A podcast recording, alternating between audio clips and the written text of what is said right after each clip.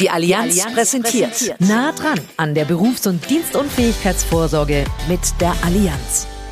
Ja, herzlich willkommen Ihnen allen. Schön, dass Sie mit dabei sind. Wir haben eine ganz spezielle Zielgruppe für Sie, die vielen von Ihnen vielleicht noch gar nicht so bewusst ist, weil bei Beamten und Beamtenversorgung und Dienstunfähigkeit denkt man doch, Mensch, die Beamten sind super versorgt. Hm, es sieht anders aus und darum kümmern wir uns in dieser Spezialserie nah dran.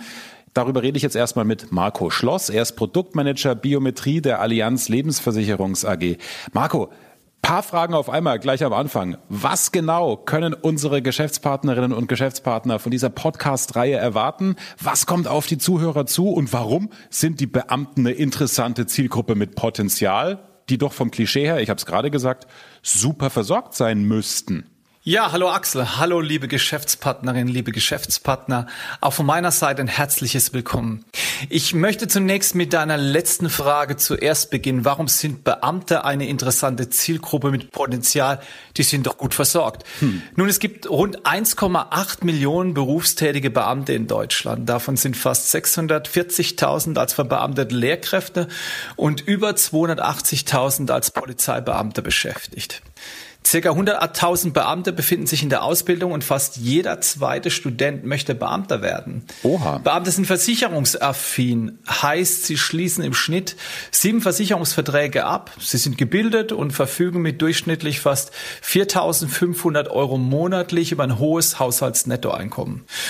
Und sobald ich Beamter auf Lebenszeit bin, habe ich ganz nüchtern betrachtet die Sicherheit eines krisensicheren Beschäftigungsverhältnisses durch den Staat. Auf den ersten Blick und unabhängig von ihren Versorgungsansprüchen über den Dienstherrn sind Beamte für sich schon eine sehr interessante Zielgruppe mit unterschiedlichen Touchpoints in der Versicherungs- und Vorsorgeberatung, zum Beispiel bei der Beihilfeabsicherung oder bei der Sachversicherung. Mhm.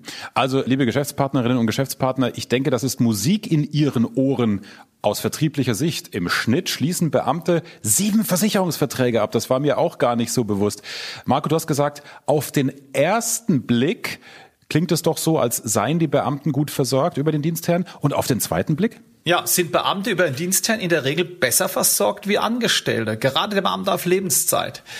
Allerdings sind vor allem junge Beamten Anwärter, die noch am Anfang ihrer Laufbahn stehen, noch gar nicht oder unzureichend im Falle einer Dienstunfähigkeit versorgt. Ah, okay. Oft herrscht hier eine gewisse trügerische Sicherheit nach dem Motto, na, es wird mir nichts passieren, ich bin noch jung und kräftig und wenn mir was passiert, steht mein Dienstherr mit einem auskömmlichen Ruhegehalt bei Dienstunfähigkeit zur Seite und deshalb brauche ich keine zusätzliche Vorsorge.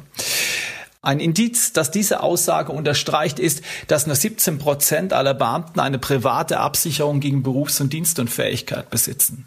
Mhm. Diese gefühlte Sicherheit ist ein Irrglaube denn es drohen erhebliche finanzielle Einbußen bei Dienstunfähigkeit. Und da rund 30 Prozent aller Beamten im Laufe ihres Dienstlebens dienstunfähig werden und viele Beamte unabhängig von ihrem Status ohne eine zusätzliche Absicherung gegen Dienstunfähigkeit Versorgungslücken haben, besteht hier ein konkreter Absicherungsbedarf. Also es begeistert mich und ich bin ja jetzt kein Vertriebler, äh, wie du das erzählst. Ich glaube, jetzt ist wirklich jedem klar geworden, was da an Potenzial drinsteckt.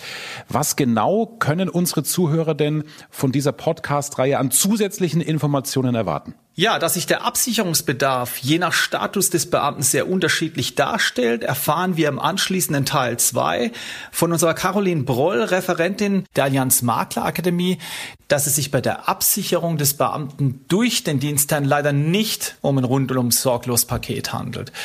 Philipp Wenzel, einer unserer Geschäftspartner und Experte im Bereich der Berufs- und Dienstunfähigkeitsabsicherung, wird uns in Part 3 aufklären, was es mit den unterschiedlichen Dienstunfähigkeitsklauseln am Markt auf sich hat und was beim Abschluss einer zusätzlichen Berufs- und Dienstunfähigkeitsabsicherung zu beachten ist.